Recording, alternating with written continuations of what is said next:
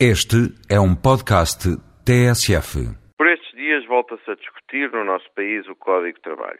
Nem de propósito, amanhã, dia 1 de maio, dia do trabalhador, seguramente uma data adequada para se refletir sobre a matéria dos direitos e dos deveres dos trabalhadores e da sua relação com a competitividade empresarial.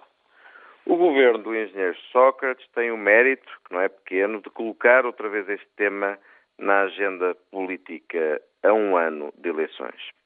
É um ato de coragem, atendendo à força imobilista dos sindicatos em Portugal e às paixões e discussões acaloradas que o tema desperta. Ainda me lembro bem dos insultos de que foi vítima o Dr. Bagão Félix, a quando da discussão do seu Código de Trabalho Discussão essa que condicionou uma boa parte do consulado do Dr. Barroso. De acordo com todos os estudos internacionais realizados e disponíveis, no que ao trabalho diz respeito, o principal problema em Portugal chama-se mesmo rigidez laboral.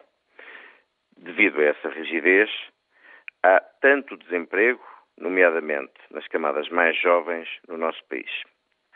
Ora, independentemente da coragem revelada, não percebo em que é que as propostas do governo postas agora à discussão pública vêm minorar este problema.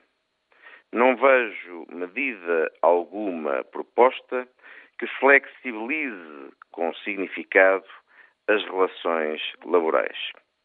Ao punir-se os contratos a termo sem flexibilizar adequadamente os despedimentos, as propostas do Governo vão precisamente no sentido de tornar ainda mais rígido o já de si considerado hiperrígido mercado do trabalho. É este o resultado que o Primeiro-Ministro pretende? Creio bem que não.